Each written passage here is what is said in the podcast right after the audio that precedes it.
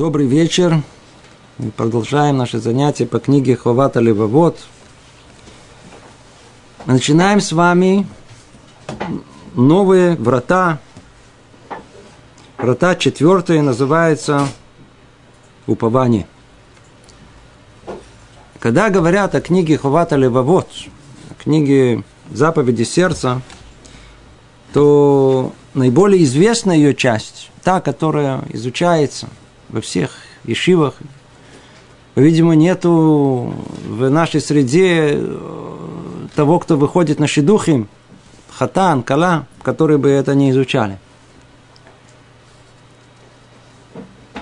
Это после того, как мы прошли с вами третьи врата, врата служения, то мы приходим к результату этого служения, к тому, что в конечном итоге, конечной цели этого служения, которая называется упование. Упование. У нас идет 62 урок. Что такое упование? И почему это так важно? Почему это центральная часть? И почему это, конечно, цель этого служения? Мы говорили, что основное – это служение. После того, как мы прошли с вами шаг за шагом – осознание, что есть Творец в этом мире, учились видеть его, распознавать его в этом мире, и пришли к выводу, что это должно нас к чему-то обязать. Это обязательство, оно было выражено вот в этой третьей э, части, вратах третьих, которые назывались служением. Мы подробно-подробно разобрали это. И сейчас приходим к э, тому, что выходит естественным образом из этого служения. Упование. О чем идет речь? Давайте сначала обратимся к тексту, разберем его постепенно. Сказал автор, поскольку в предыдущей части этой книги предметом обсуждения была наша обязанность принять на себя служение Богу, я счел необходимым поговорить вслед за этим о том, что является самым насущим для человека.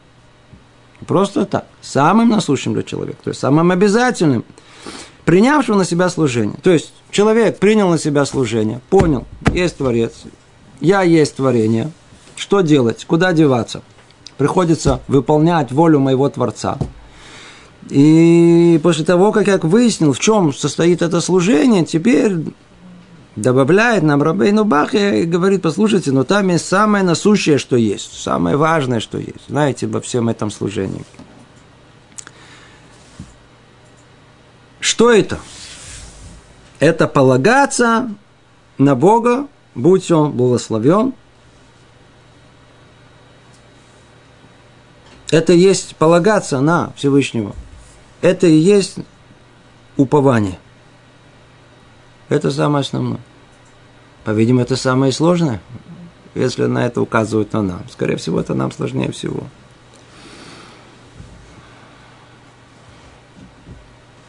И дальше он говорит, и польза от этого велика во всем, как в делах, относящихся к Торе, к служению, так и в делах этого мира. И, ну, давайте вначале разберем, просто чтобы тема сама упования, надо давайте разберем чуть поглубже, поймем, о чем речь идет.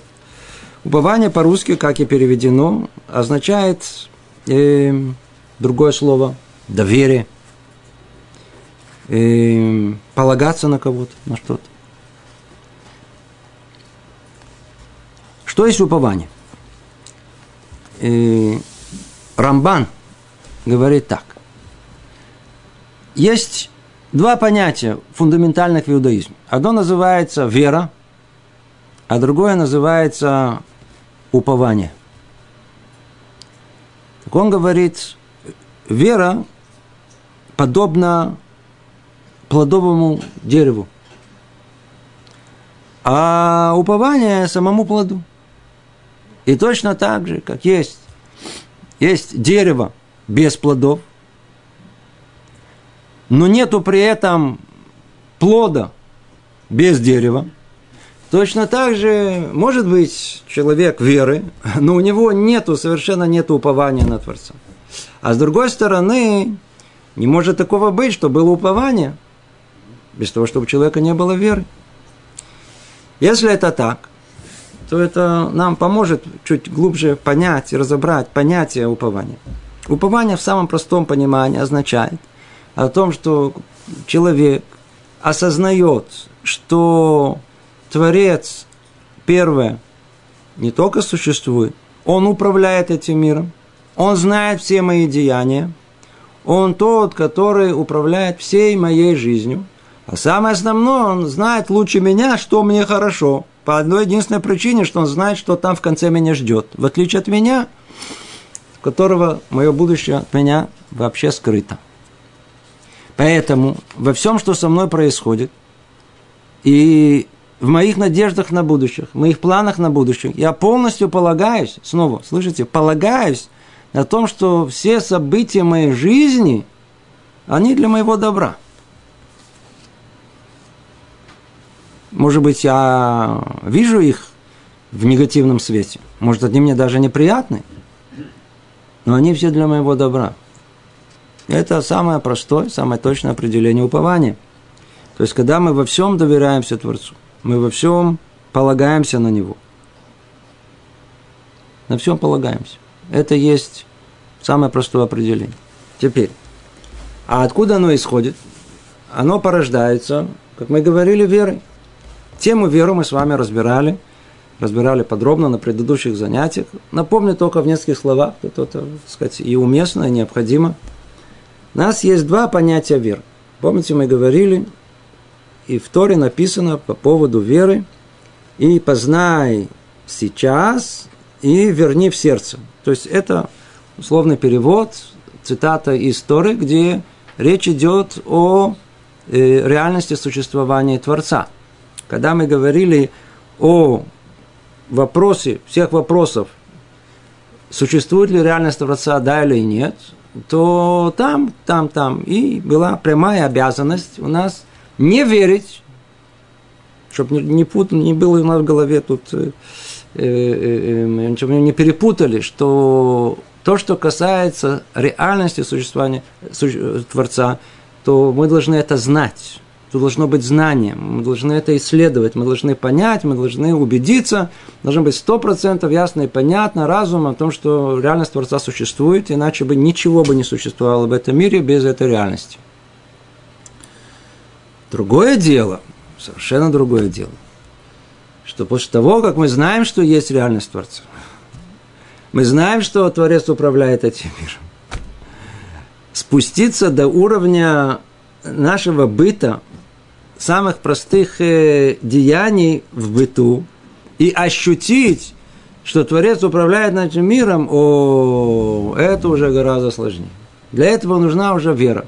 Это тут, поймите, тот факт, что если человек говорит, смотрите, я встретил, а, какая у меня была жгаха, я встретил моего знакомого как раз, и как раз я его искал, я его 15 лет не видел, как раз его встретил, я, мне как раз, э, я его встретил, мне дал телефон другого человека, который ему что-то помог, а, жгаха, э, случайность, это не случайность с точки зрения человека, который знает, что есть Творец, он управляет этого миром, и ничего случайного в этом мире принципиально не может быть, значит, это человек, значит, Творец, он тот, который меня встретил с этим моим тем, другом, да, все, это все было устроено через него. Значит, я должен теперь, теперь, я могу это разумом это объяснить, что это действительно от Творца эта встреча была? Ответ нет. И мне не нужно это разумом объяснять. Разумом мне надо было объяснить существование Творца. Разумом мне надо было объяснить и понять точно о том, что Творец должен поддерживать постоянно существование этого мира. Разум должен понять о том, что Творец не оставляет это творение, а продолжает им творить. Разум должен понять о том, что Творец знает, принципиально знает все, что происходит с человеком. Разум должен и могу понять о том, что все деяния человека, они должны быть оцененными Творцом. Это все разум понять. А вот почему то событие или это событие прошло таким, а не другим образом, тут я начну выстраивать эту цепочку причинно-следственную. Я никогда не найду к причине причине этого. А, э, я просто не знаю. Вот тут полагается, придется и полагаться на том, что, как и понимается у нас слово «вера», это там, где заканчивается разум, там начинается вера.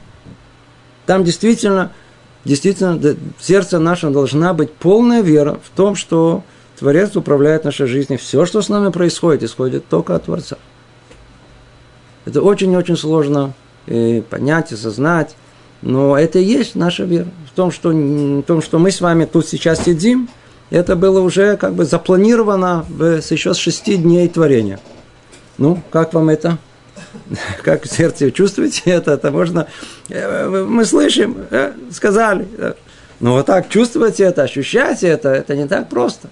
Человек должен знать, кто хочет жить настоящей еврейской жизнью, хочет достичь определенного уровня той самой веры, что Творец управляет миром, знает все наши поступки и направляет эти поступки, то он должен, э, должен знать, что э, это должно исходить из веры. Да, сказать, это не, не из знания. Все остальное мы перечислили, это знание. И этого достаточно мне. Я поэтому и могу верить в то, что все события моей жизни, они исходят из Творца. По той причине я знаю о том, что Творец, Он управляет этой жизнью. А как это происходит? Вот это и есть мое, как бы, и вот мое испытание. Это и благодаря тому, что я не спрашиваю вопросов, а почему я удостаиваюсь о вознаграждении за этого. Это есть вера. Теперь, эта вера в том, что все от Творца исходит, должна теперь породить плод. Ну хорошо, ты веришь, что все от Творца. Ну, Тахлис, что это должно, к чему это должно привести? И вот эта вершина. Надо знать, что эта вершина, мы сейчас находимся в самом, так сказать, высшем понимании, то, к чему все это мы все это шли, шли, шли, шли, в том, чтобы на самой своей высшей ступеньке, потом мы оговоримся, что это надо быть тут очень осторожно, а пока будем говорить о теории, о высшей ступеньке, там, самым верху, человек веры должен жить с ощущением полного упования на Всевышнего, полного упования. Что это значит, полное упование на Всевышнего? Это значит, что не человек, он тот, который устанавливает, что есть добро для него. И он молится, чтобы у него, чтобы он выиграл в лото 13 миллионов э, шекелей, долларов – чтобы у него была жена красавица, что у него родились э, красивые, здоровые, умные дети. И он, у него есть фантазии, фантазии, так сказал, фантазии, чтобы у меня было так, чтобы было так. И он думает, ну, это есть добро для меня, выиграть деньги. Добро, добро, дети. Еще спокойно, спокойно, я перепутал. Жена красавица, а дети спокойны. Это я, чтобы не было. Э, э, молится так, молится так, это для, добро, для, добро для него. Чего он не знает, Теперь, секундочку, если теперь он получит по списку, значит, э, Творец услышал его молитвы, и он удостоился этого, и он думает, вот, вот сейчас, да, получил вот добро по этому списку, который я и хотел. Проблема, что это не человек веры и не человек упования. Что есть истинное упование? После того, как ты получил э, минус в банке, и то есть от того билета, который ты купил, ничего не выиграл. После такого жена, так сказать, одна, так сказать, может быть, ему показалось только до того, как, что она красивая. А вот после того, как сняла весь трафарет после свадьбы, вдруг посмотрел на нее, вдруг ужаснулся. Дети были только первые несколько дней спокойные, а потом выяснилось, что они там трое, все гиперактивные. Если он человек упования, он говорит, о, сверху виднее. это для меня лучше всего. То есть то добро, что я думал изначально для меня добро, это моим ограниченным взглядом. Это моему, так сказать, от моих фантазий. Истинное добро – это то, что мне Творец посылает. Это есть упование. Это есть упование. Упование на Творца о том, что, что со мной не произойдет, если это уже происходит. Я могу желать другого. Я могу и должен молиться – чтобы у меня, я хочу этого, я хочу этого, я хочу этого, нам никто не обязан давать. Хотя бы по той причине, что мы сами до конца не знаем, насколько это принесет нам добро или не принесет добро. Даже в таких вопросах фундаментальных, как человек хочет минимального здоровья. Ну, смотрите, кто, кто, кто, кто, кто, кто будет тут отвергать, что здоровье это не должно человеку не полагается, или, или, или, или он может быть человеком э, со здоровьем больше служить, больше учить, больше... Ну, взгляд от Творца, он с точки зрения удостоится грядущего мира. Это взгляд всей жизни, а не удобства жизни, комфорта. Может быть, нам комфортнее, удобнее, приятнее, спокойнее э, быть здоровыми, всяком сомнении, и закончить жизнь, желательно без мучений. Раз, сразу. Но там сверху-то взгляд другой. Творец-то хочет добра в конечном итоге, не удовольствие в этом мире. Он нас сюда не спустил для того, чтобы мы тут получали удовольствие. Удовольствие это только э, побочный эффект. А если весь взгляд на всю нашу жизнь, то вполне возможно, что для нашей жизни самое лучшее, что удостоится грядущего. Нам нужно тут страдания, нам нужно быть тут инвалидом, не дай Бог. Чего-то быть лишенным. Иметь жену, написано «злая собака» женского рода. Что делать? Это моя судьба. Как должно быть написано так? Почему? Потому что это для моей, для того, чтобы удостоить меня, это лучшее благо, которое у меня есть. Если что, естественно, что я это не хочу. Я хотел бы все поприятнее, помягче, потеплее, повкуснее, но это все от твоей испорченности душевной, и телесной. Но не от мы понимание, чего хочешь достичь в этом мире в конечном итоге, самой духовной цели. Это есть упование, упование. Упование. Упование это, это, это высшая мера. Туда, туда надо забраться, туда надо удостоиться. Слышал об одном из э, великих Рашей Шивот, глав Ишив, э, известных, который, который сказал о себе, что он э, проучил Шара Битахон, это, это, это врата упования более 50 раз. И только после этого он вдруг почувствовал, сначала понял, а потом только почувствовал, что есть настоящее упование. Достичь этого очень-очень сложно. Говорить об этом нет проблем. Это очень легко.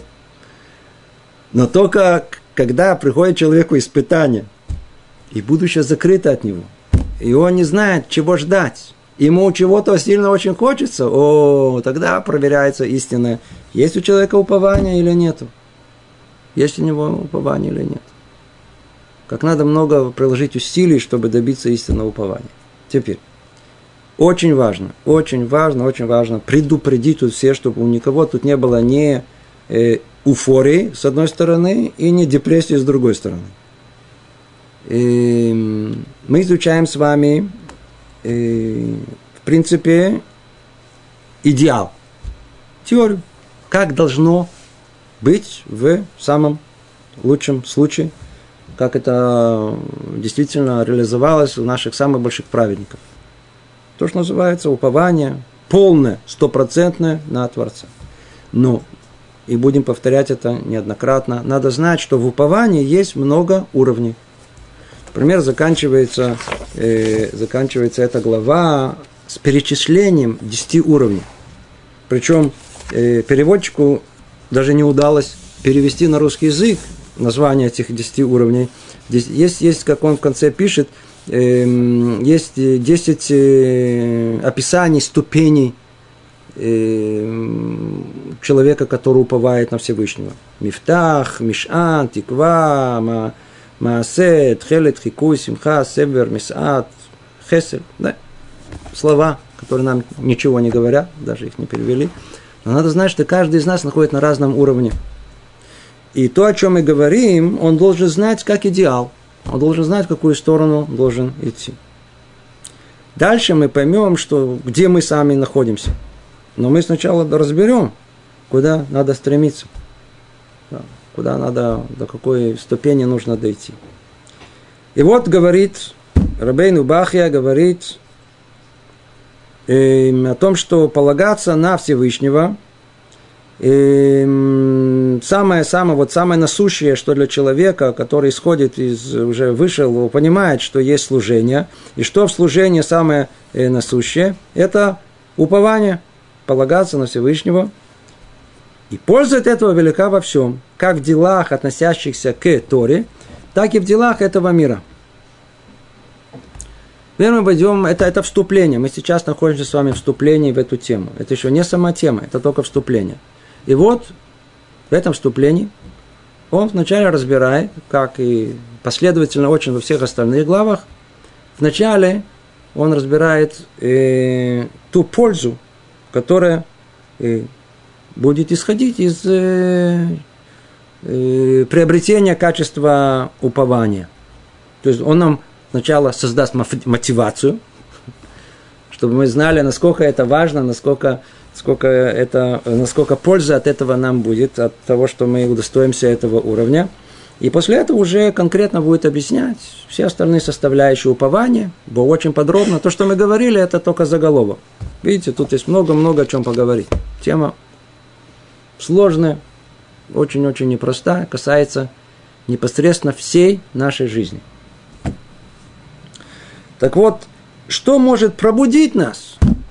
Самый большой стимул, который может нас, нас, нас подтолкнуть работать над этим. Что?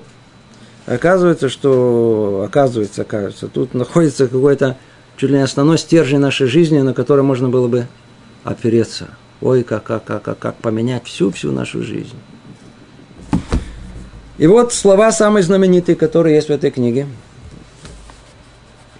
В делах связанных с Торой и служением, польза состоит прежде всего в душевном покое, который приходит, когда человек полагается на Бога, будь он благословен, так же, как раб обязан надеяться на своего господина.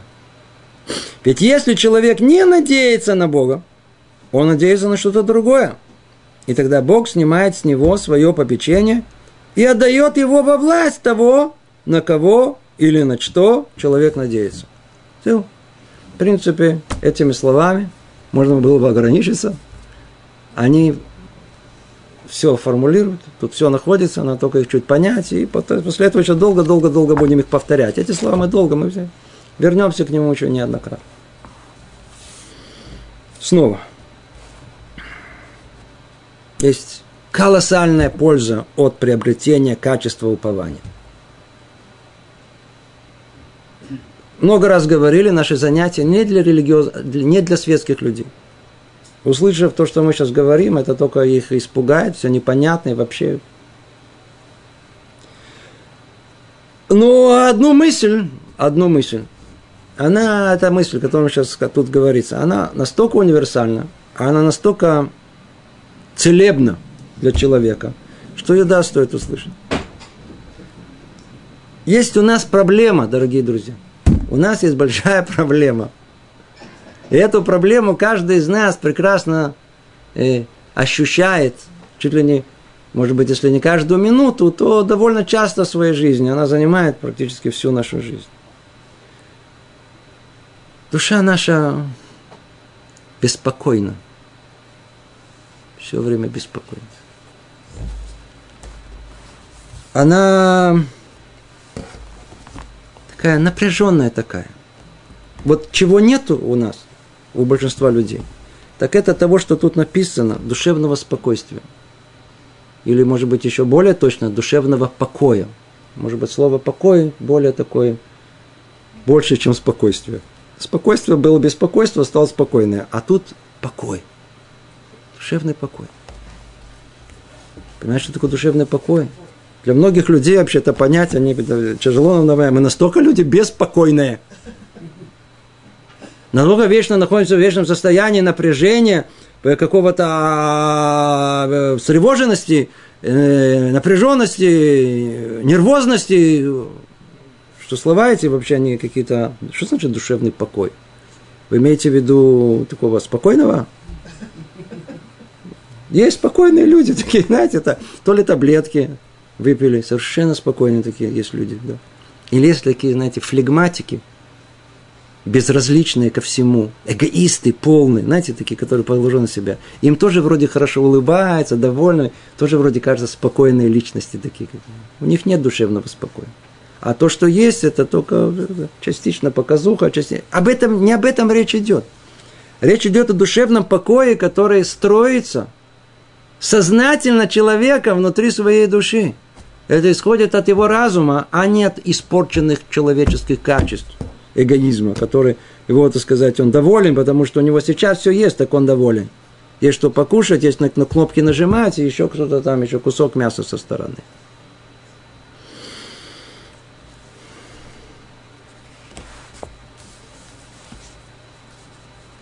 Люди привыкли нервничать. Мы говорим много раз об этом, мы же видим, как это происходит. Сидит человек, видно, что нервничает. Что вы, что вы умеете делать? Спросил однажды аудиторию. Один сказал, я умею нервничать. У меня это лучше всего получается. Ну и что это вам дает? Я начинаю нервничать, мне становится спокойнее. Я успокаиваюсь. Почему? Почему человек успокаивается? То, что нервничает. Это вроде да. А потому что это привычнее. А то, что на человека воздействует, это привычка. Привычка, она выше всего стоит. Мне вот настолько привык. Все на нет. Все на каких-то выяснениях. Все не так. Все каким-то с напряжением. Все подозрительно. Все, все, все как-то... Что вы переживаете? А от того, что вы переживаете, это быстрее будет, они приедут быстро, они вернутся. Нет, ну, ну я должна переживать, а вы не переживаете.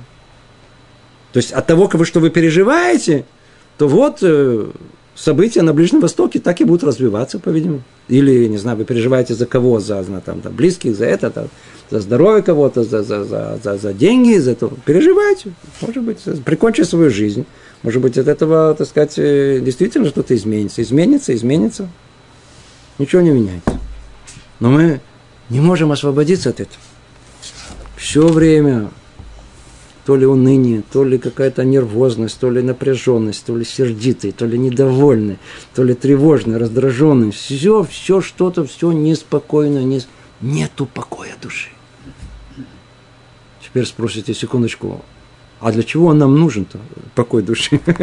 Мы же наоборот, мы, что вы нам говорите? Мы вот, вот как раз самое то, Нервничать как раз даже приятно, находиться в напряжении, все то, все время нервы, все то, это меня сейчас все будут бояться, то это. Человек, он со стороны, как говорится, виднее. Человек, который находится в этом состоянии, постоянно вот этого напряжения, нервозности, его беспокойства, напряжения, и со стороны. Изнутри нет, а со стороны. Он не совсем нормальная личность. Естественно, а, надо всегда критерии, надо всегда стандарты, согласно каким меркам вы меряете и так далее. Ну, если мы берем меры, которые написаны у нас в Торе, а они точно описывают нам эталон души, всех того, что внутри должно быть. То такой человек, который находится в этом постоянном этом напряжении, это, это ненормальное состояние. Естественно, что он человек нормативный, адекватный, все, что все, никакое отношение к его э, адекватному восприятию мира, тут не, не об этом речь идет. Но это ненормальное состояние. Это ненормально. Это человек, который деструктивно, он сам свою жизнь разрушает. Обратите внимание. И не только свою. Такой человек, когда разрушает и вокруг себя и все остальное – он не может никогда не ужиться ни с кем, он все время конфликтует, всегда создает какие-то напряженные ситуации. Из ничего вдруг происходит, из ничего, я говорю, из ничего, из ничего. Сколько раз это наблюдал. Хотите сейчас поссоримся, это очень просто, на, на месте это сказать. Что вы так сидите спокойно? Вы, вы что, нервничаете? Я нервничаю, не нервничаю. Не, ну я только показала, что вы нервничаете. Ну, я не нервничаю, почему вы нервничаете? Мне показалось, что ты нервничаешь. И пошло-поехало, да? Только на одном это, только дайте зацепиться. И вдруг, смотри, уже поругались. Легче стало. Э, такой человек, он вечный, постоянный конфликт. И он не понимает, что он тот, который создает этот конфликт. Со своей женой, со своим мужем, с детьми, с детьми на пустом месте. А потом не понимаем, почему дети так нас относятся, почему от нас убегают, почему они нас э, не любят, какие неблагодарные, почему такие. А то, что мы их промучили своей личностью вот этой несостоявшейся, ненормальной, мы это не помним, не замечаем, не хотим помнить. Сколько вреда мы всему окружению доставили сколько вреда. Тоже не помню. Чем? То же самое личностью, которой нет душевного спокойствия. Я сейчас говорю на самом простом уровне, поэтому мы еще даже темы обсуждения тут даже не дошли. Я говорю только на, на то, что относится, сказывается в делах этого мира. Это в делах этого мира. Кем мы бы хотели быть? Идеал, который мы бы хотели быть. Каждый из нас знает это напряжение внутреннее, которое не дает нам жить. Оно не дает нам жить нормальной жизнью. Не дает нам... Мы бы хотели быть людьми спокойными, рассудительными, умеющими владеть своими чувствами, хладнокровными, сосредоточенными. Мы бы это все бы очень бы хотели бы. Но у нас это не получается по одной единственной причине. Может быть, это не одна единственная, извиняюсь. Но по одной из основной причин у нас нет покоя души.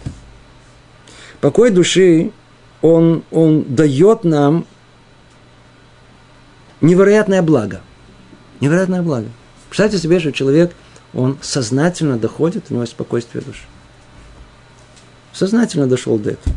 Не от безразличия, не от апатии, не от... Не от э, взял, э, как-то говорил на эту тему, так один сказал, смотрите, я встретил человека с, совершенно э, с, с душевным спокойствием, покоя души чуть-чуть марихуаны, наркотики, они, они люди очень, так сказать, у них такое душевное спокойствие, настоящий душевный покой. И я всегда смеялся, пока один раз не попал в приемный покой, в больницу, с каким-то приступом чего-то, неважно что, и ничего не помогало. И мне дали порцию э, марихуаны, и не знали, как это лечебный, который есть. Я наконец-то понял, это с небес меня послали, чтобы я понял всех наркоманов, о чем они говорят. И вдруг мне стало хорошо. Знаете, так сказать, все такие, все такие добрые люди стали. Все очень добрые, все хорошие. Все, все, все, все правильно все делают, все хорошо. Это длилось два часа. Очень хорошо все было. Спокойствие души. Я понял, что такое спокойствие души, настоящее спокойствие души. Ну, для того, чтобы, может быть, я, может быть, если я сейчас это говорю, может быть, существуют в мире наркотики, что мы только поняли о том, к чему должны прийти, но не посредством наркотических средств, а посредством осознания, посредством работы над самим собой. Человек не может дойти до наркотического состояния такого, работая над самим собой, осознавая то, что в мире есть Творец, что на самом деле все от Него – по большому счету все люди правы. А единственный, кто не прав, это я. И они все правильно делают, потому что с их точки зрения все, что они делают, они делают самым лучшим образом, они делают с самым лучшим намерением. Это только я их понимаю не так. Я расшифровываю это по-другому. Все, что я хочу, оттуда видно, это для меня не нужно, это только принесет мне только вред. Если я попал в приемный покой, это лучшее для меня. Потом начинаешь понимать, если бы я не попал с этим приступом в приемный покой, я бы не знал бы в жизни вообще, что испытывает наркоман. Так это самое лучшее благо для меня было, чтобы я болела, чтобы мне полагалось, естественно. И чтобы я испытал это чувство, чтобы я знал, о чем люди вообще говорят. Голодный бедного, не, э, голодный сытого не понимает. Есть э, человек, который не испытывает то, что испытывает другой, в чувство, в жизни понять не может, о чем речь идет. А тут раз смотришь, что, понял, значит, все для блага было. Все хорошо. Но это можно -то прийти к этому совершенно осознанно. Это то, что э, предлагается у нас. Да? Человек начинает Э, э, разрабатывать и э, служение Творца, да, то есть он исполнять, исполнять. И вершина этого должна, он должен прийти, так сказать, работать над верой, это прийти к этому купованию, доверию, то есть полностью полагаться на руку Творца. Он управляет. Что человек, он в напряжении, что ты, что ты, что ты, это, это самое, э, неспокойно, что неспокойно, что неспокойно. Встречаю ребят, да, вот самое типичное явление. Нет духа. Нет духа. Нет духа. Это самое типичное явление. Самое, то есть говорить об этом для, для, для темы упования, это наиболее так сказать, тема для разговора, это для тех, кто, кто, кто находится посередине ожидания, что когда же пошлют мне моего жениха, когда пошлют мне мою невесту. Естественно, что человек, который просто живет, да, или живет еврейской жизнью, да, и даже человек как бы верит в проведение Творца, но уровня упования достаточного не приобрел. Он весь в напряжении. Когда, что, не спит ночью, почему все еще не приходит, почему не посылает, испытывает чувства неприятные, находится в этом напряжении, и, и, и встревоженный, и что будет, и как будет, и становится не... Каждый на своем уровне. Но тот, кто действительно добивается уровня определенного минимального упования, должен быть человек спокойный. Что такое спокойный? Что такое, что значит, что значит душевный покой? Вот пример душевного покоя, кроме наркоманов. Пример душевного покоя. Маленький ребенок, младенец. Вы видели его? Когда у нас мудрецы говорят о уповании, а всегда приводит тема, как младенец в руках своих родителей, как у мамы. Как у мамы. Вы видели маленького ребенка, который, который вот по всему списку такой, знаете, встревоженный такой, неспокойный, нервный, такой напряженный, напряженный о том, что будет покушать, не будет покушать, мама даст покушать, не даст. Вы видели такое? Он делает, и, и тут же все на него бросаются. Одна, одна, а, он только пип сделает, и мама, и бабушка, и все, все на него тут же, а, соску, то, то, то, дают ему то, э, покормить это, покормить это, все, поменяли, то это, только, только в идеале, в идеале, так оно и должно быть. Был такой Рабзуша. Рабзуша известный, известный, известный праведник, который, слышали про него уже много историй. Он был на уровне упования, вот по самое, так сказать, высший уровень упования. Он просто, когда ему было, было голодно, он просто говорил вслух. Зуша голодный. И самым странным образом каким-то кто-то приносил ему еду. Но это был Равзуша, естественно, что это не мы. Вот это, это речь идет. То есть он, не, он всего лишь как, как маленький ребенок в руках э, своей мамы, он всего лишь делает, ва, я голодный, и все, тут же получает. Чем ближе мера упования, чем выше мера упования – тем больше Творец, он как бы Машгиах, тем больше он и, и, и, и, и близок к этому человеку. Тем больше дает ему. Тем больше дает ему. Это то, что касается душевного покоя. Это только эта тема сама по себе. Хотела ее только прояснить, еще раз подчеркнуть. Мотивация должна у нас быть колоссальной. Мы дальше с вами разберем, сколько нам даст этот душевный покой. Сколько может нам даст. Как тяжело нам порой сосредоточиться. Почему? Потому что нет душевного спокоя. А я был бы душевный покой, мы могли бы многие вещи, например, Тору невозможно учить без душевного покоя. Но невозможно сосредоточиться на нем. У нас написано, что Аллаха, есть даже выражение такое, она должна, Аллаха, еврейский закон, может быть изучен только в состоянии, в образной форме это описано в состоянии весны. В чем тут весна, о чем речь идет? Весна – это когда не жарко и не холодно. То есть, когда есть полное такое, знаете, спокойствие, э, чтобы не было этого напряжения, сейчас будет холодно или сейчас будет сильно жарко. Все, спокойствие. Нам нужно это спокойствие. Представьте себе сколько мы могли бы добиться бы в своей личной жизни, в отношениях с нашими близкими, если у нас было душевное спокойствие. Представляете себе, там жена что-то там натворила, а мы совершенно спокойно отреагировали. Она имеет право там, э, а мы, мужчины, не имеем. У нас должен быть спокойный. Штирлиц. Кремень. Не имеем права на это. Представляете, если бы нас бы удостоить этого качества спокойствия, рассудительности – умение контролировать свои мысли, фантазии, поступки. А, душевное спокойствие, приобрести это. Так вот, человек, который приобретет пользу, первая, самая основная польза от упования, есть у человека упование Творца, приходит к нему душевное спокойствие в образное сравнение, которое он говорит, так же, как раб обязан надеяться на своего господина. То просто в нашей реальности нет рабов и нет господинов. У нас это далеко. Поэтому мы употребили сравнение э, ребенка, младенца в руках своей мамы. Так это должно быть. И дальше, и самое основное объяснение, которое тут есть. Ведь если человек не надеется на Бога, не надеется, доказательство от противного он не надеется на провидение Всевышнего, не надеется на, не уповает на него, то в своей жизни ему приходится уповать на кого-то, на что-то другое. На что мы уповаем? На свой ум, смекалку, и силу, красоту, деньги, друзей, людей. Мы все время, все время, принципе, а как у нас все идет? Ну, вот, вот у меня там друг есть, он мне по блату, да, а тут у меня деньги есть, да?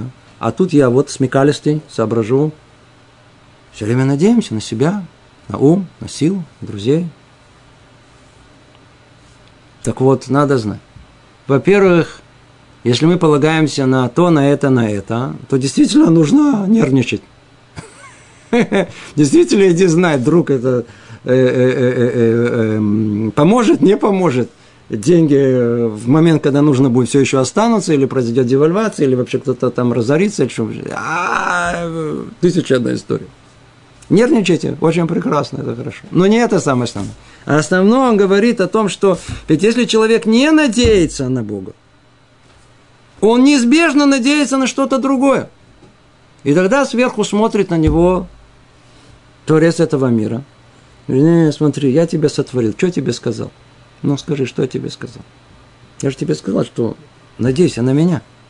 Что ты надеешься? Вот на Лешку, вот и на этот банк этот, и на, на. Я, банк это скоро вообще разорится, а Леху я другую сторону вообще тебе не поможет. Это. Ну я же знаю тебе нет. Что ты на них надеешься? Сидишь нервничаешь. Что ты? Надейся на меня. А, ты продолжаешь на них э, надеяться? То, так как уже ты надеешься на них, то я, значит, освободил меня от моих обязанностей. Я больше не присматриваю за тобой. Я больше тебе не помогаю. И вот тогда приходят люди и говорят, нет Бога. Что вы говорите? Все случайность. И они правы. Еще как правы. У нас так сказано. Еще один из наших мудрецов сказал. Верующий в природу отдан в руке природы. Или переведем на более ясный язык. Верующий в случайность отдан в руки случайности. Пожалуйста, все очень, все прямая зависимость здесь. Вы сами, человек сам строит свои отношения с Творцом. Сам, сам. Он считает, что он управляет этим миром. Тот Творец говорит, управляй, смотри, ты уже что-то... Сам слышал встречу между двумя людьми, когда один религиозный, очень религиозные люди. Он Хахамим. Один из них был э, руководителем э, Шивактана. Так он его другой спросил, спросил, как дела, и поинтересовался. Он говорит, о, ты не представляешь, я не знаю, что будет с моей Шивой, у нас большой долг и так далее. Так говорю, так ты что, волнуешься? Говорит, конечно. Смотри, если ты уже волнуешься, то тогда Богу не надо за это волноваться. Черт тебя он тебя пошлет. Ты же волнуешься за это. Чего же ему волноваться за это? Это то, что у нас происходит.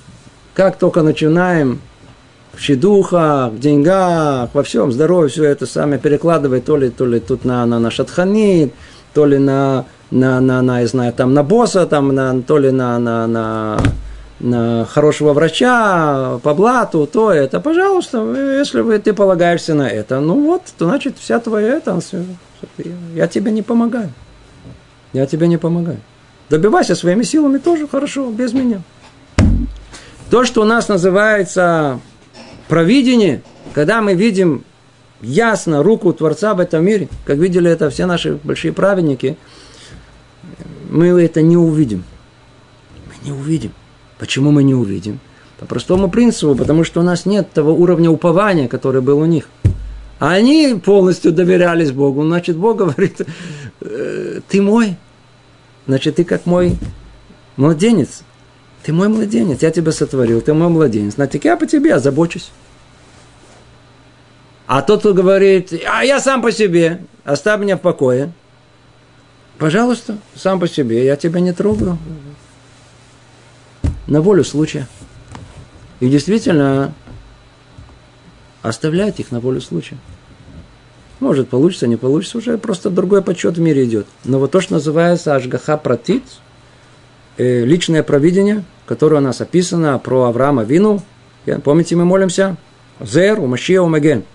В конце первой брахи молитвы э, мы ее завершаем словами именно о мере э, провидения, которое есть у Творца по отношению к нами. В переводе Озер помогает, Мошия спасает, Маген защищает. Три уровня там описано. Что это значит? Это уровни близости, которые у нас есть по отношению э, проведения Творца в зависимости от э, меры упования. Есть те, которые уповают на одном уровне, им Творец всего лишь помогает. Помогает. Есть, которых Мушия спасает из какой-то ситуации, в которую они попали, но он их не предварил, не, не, не, не, не дал им возможность не попасть в это. А есть третий уровень, называется Маген. Маген. Маген это э, защищает изначально до того, как, у, как уровня Авраама Вин. Это типа, знаете, как вот человек, да, э, э, житель э, государства Израиль. Так у него, в принципе, государство его защищает. Когда? Например, его обокрали. Не дай бог, да, то есть обокрали. Э, иди в полицию теперь. То есть после того, как, позвони в полицию, приедет и будет тебя защищать. После того как. Это называется уровень определенный, да, так сказать, он озер, да, они, они помогают тебе после этого, тебя успокоить, да, да, мы сейчас запишем твои данные, да, вот э, ты, ты у нас все отметили тебя, иди знаем. Но мы же видим иногда, а, а глава правительства, как едет, вы видите, его защищает до того как. Не после того как. Да, три джипа впереди, три позади, и, значит, эти самыми с этими самыми, и смотрят вот так вот по всем сторонам, уже готовы всех убить. Защищает его. Это называется маген. До того как. До того. То есть это уровни, разные уровни провидения. Разные уровни провидения, как Творец, он как бы управляет жизнью людей, зависит от меры упования. Насколько человек уповает на него, настолько удостаивается и, и э, провидение.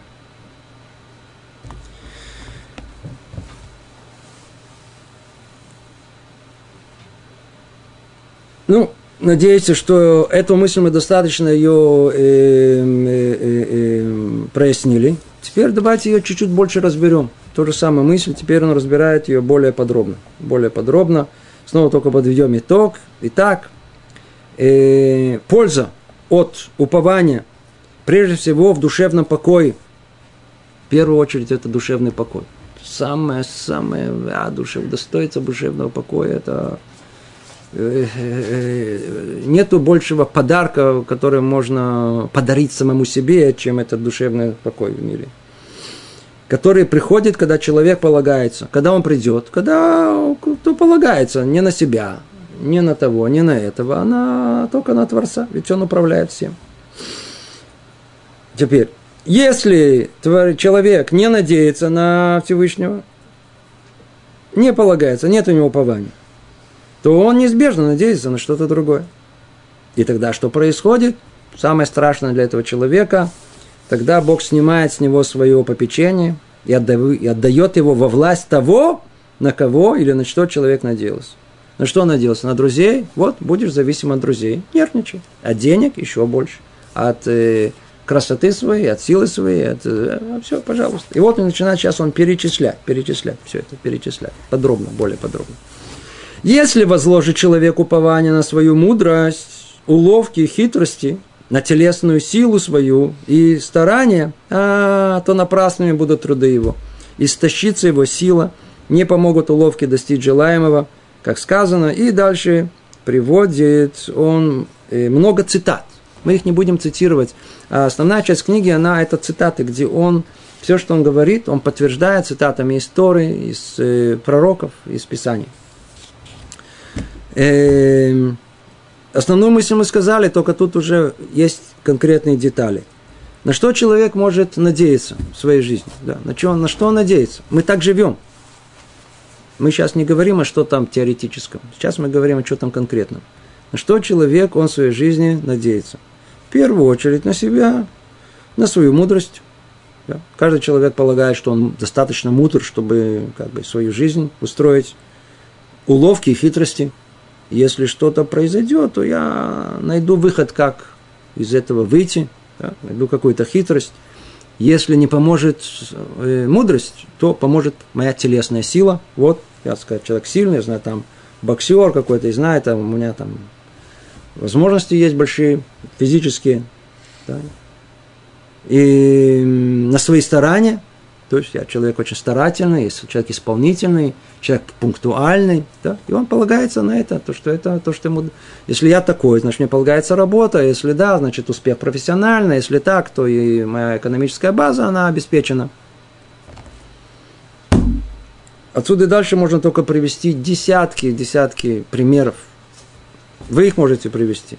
Людей, которые полагались на свою мудрость, полагались на свою хитрость, и порой на телесную силу. И к чему все это привело? С точки зрения, с точки наоборот все получилось. Все наоборот.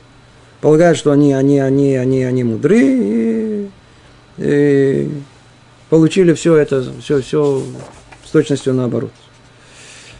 Было одно намерение, получили совершенно другое. Каждый из нас это знает.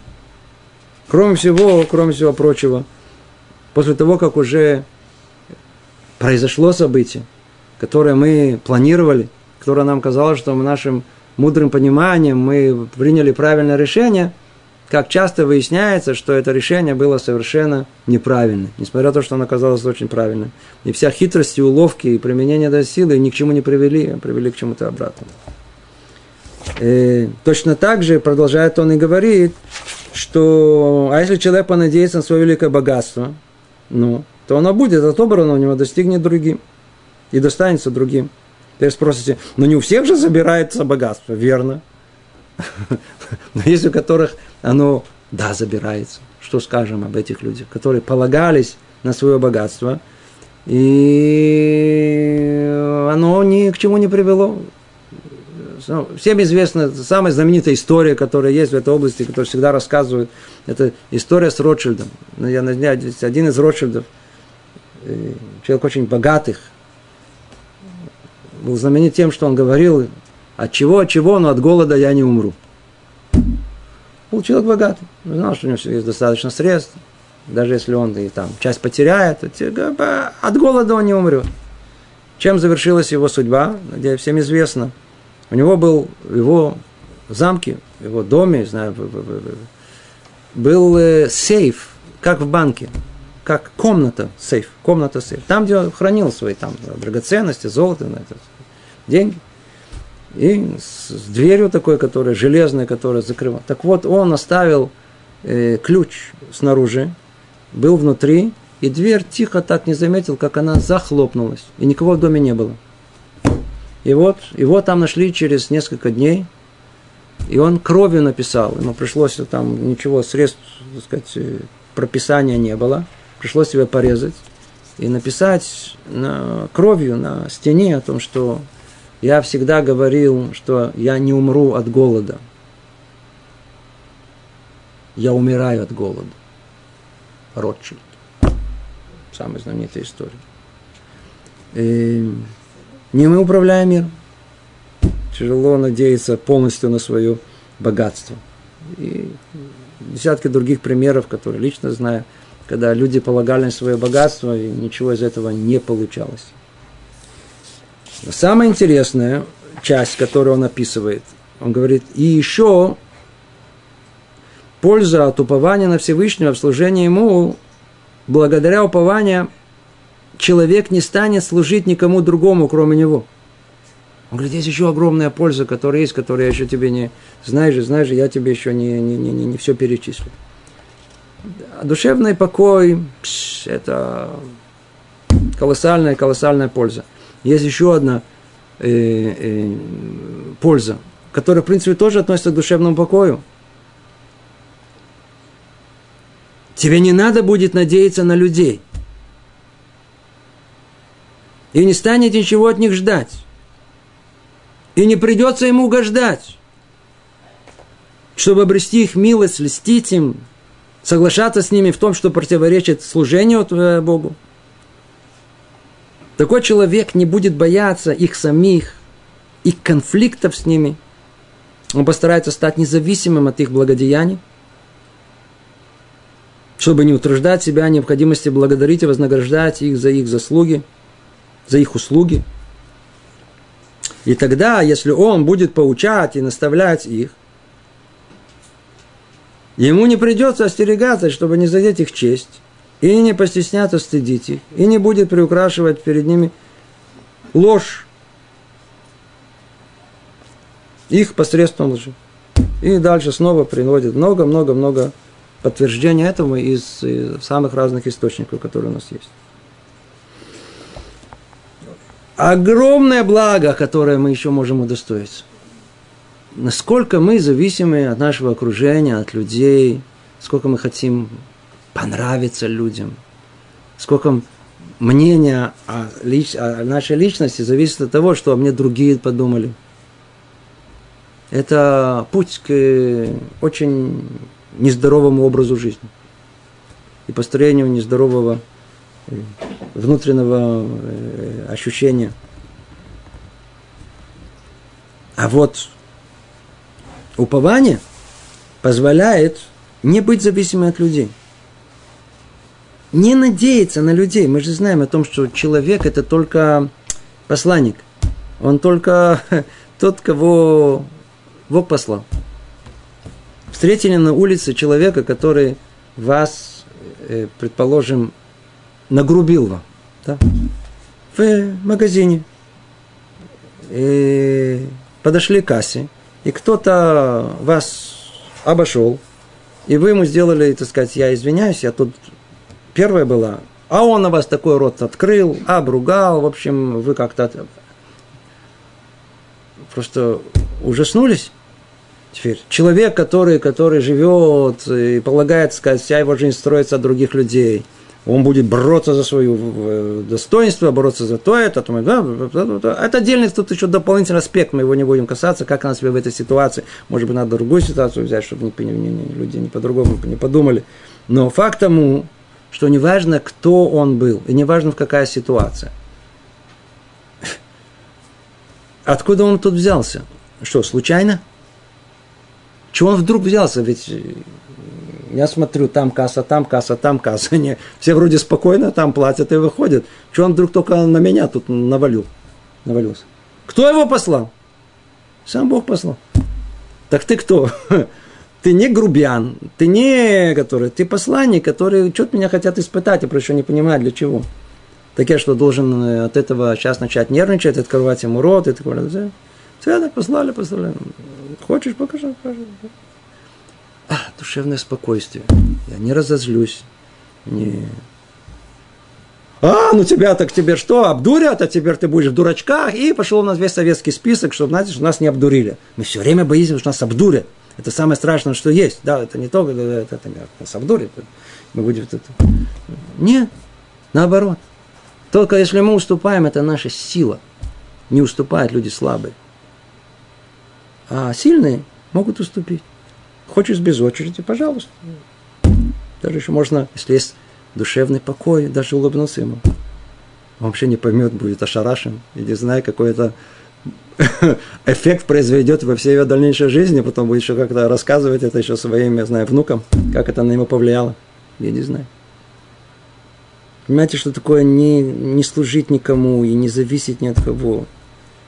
И не станет чего от них ждать сколько у нас в сердце боли от того, что мы ждали, что этот друг должен был помочь, и не помог. А, вот, самый такой момент он мне не помог, а я вот ждал от него. А вот это должен был мне одолжить и не одолжил. А это... Они же посланники всего лишь. Они всего лишь тот, кого нас посылает, сверху посылает. Если бы у нас было это ощущение, мы бы не ждали от них ничего. Мы могли бы попросить, это другое совершенно, но совершенно не ожидать. Никто не должен выполнять наши просьбы. Никто. Никто. Не будет угождать им. Значит, не будет угождать. Это желание. Приходится иногда угождать, льстить им. Для чего? Обрестить милость в их глаза. То ли начальнику, то каким-то людям, которые успешные, мы хотим быть как бы тоже бы начинаем льстить им. А для чего все это делать? Только есть спокойствие души. Никому не нужно это делать. Не будем бояться теперь этих людей, это же люди порой бывают не, не самые достойные. Э, Мы люди не конфликтные, у нас есть спокойствие души. Но когда касается вопроса о служении, то там э, можно, а порой и нужно входить в конфликт. Для этого конфликтная ситуация, она принципиально возможна в мире. Именно для этого. А не для всего, во что мы впутываемся. Все же наоборот у нас. И так далее. Человек должен знать, что он должен быть совершенно независимым. Должна быть только зависимость от Творца, от одного единственного. Полностью. Человек, кто зависит от Творца, он совершенно свободен от всех остальных. Совершенно другая личность. Он один, один, один, один. Может быть, в следующий раз продолжим эту тему. Эта тема очень фундаментальная. Кто добивается этого? Кто чувствует, что он может быть независимым от всего окружения, которое есть? Этот человек живет совершенно в другом измерении. В принципе, это наш идеал. Таким был, например, Якова Вину, да, наш протец Яков. Левадо, один, один, один Он удостаивается принципиального качества, способного быть один, и тем самым подабливается самому Творцу. Что значит один? Он совершенно независим, как тут сказано. Ни от э, людей, ни, ни лести, ни их ни помощи, ни, ни от всего остального, ни своего богатства, ни своего ума, ни своего ничего, только от своего Творца. Только своего Творца. Поэтому все помыслы должны быть только к Нему. Вся молитва должна быть только к Нему. И упование только на Творца должно быть, ни на кого другого. В скобках можно заметить, и очень важно заметить, что когда мы говорим, что упование должна быть только на Всевышнего, что сказать вам в нашем, в нашем лагере порой, к сожалению, встречается, что есть упование на людей, на такого равина, на такого праведника, на такого праведника. Это не иудаизм. У нас, к сожалению, это видите, все наши книги говорят об обратном. Упование у нас должно быть исключительно на Всевышнего, только на Творца, только на Бога, который управляет в этом мире. Праведник – это большое дело, надо, так сказать, он помогает нам э, в молитве, он помогает поднять нашу молитву, да? но молиться нельзя, это идолопоклонство. Нельзя молиться на какую-то личность, будь она даже самая-самая святая, самая-самая исправленная, которая есть. То тема, мы начали с вами, тема упования, это одна из самых центральных тем, можно сказать, даже самая центральная в иудаизме. Это плод, который должен произрасти на древе веры. Раташем, что мы удостоились. Всего доброго. Привет из Иерусалима.